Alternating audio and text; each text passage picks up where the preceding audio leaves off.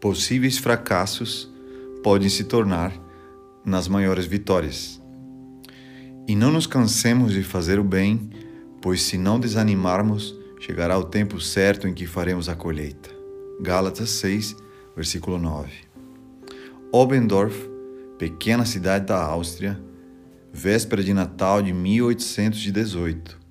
O padre Joseph Moore estava desesperado porque o órgão da igreja estava quebrado. A cantata de Natal seria um fiasco. Logo no seu primeiro Natal naquela paróquia, então pediu orientação a Deus e se lembrou que dois anos antes havia escrito um poema simples, também na véspera de Natal, após uma caminhada no silêncio das montanhas e bosques daquela cidade. Encontrou o manuscrito do poema numa gaveta da sacristia. Então correu para a casa de um amigo músico, humilde, chamado Franz Gruber, e perguntou se poderia musicar aquele poema, para que todos pudessem cantar na missa de Natal daquele ano. Então Franz olhou e disse: Claro, eu posso.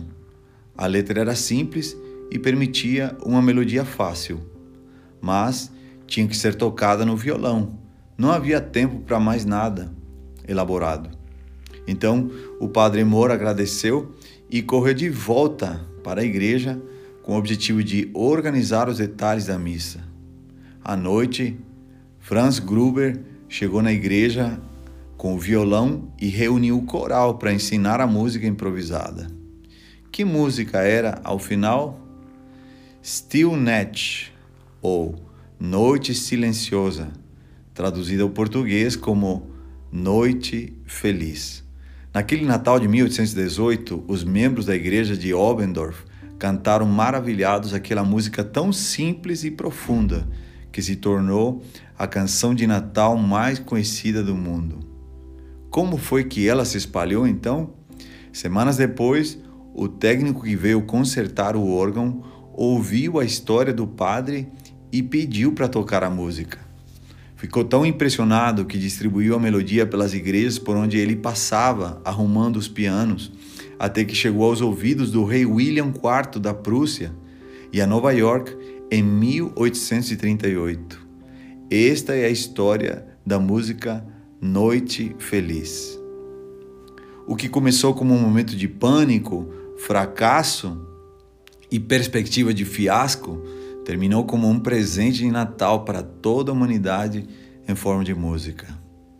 Muitas vezes, em nossos aparentes fracassos, Deus está escrevendo uma nova canção em nossa vida. Lembre-se que o autor e compositor do mundo nunca erra.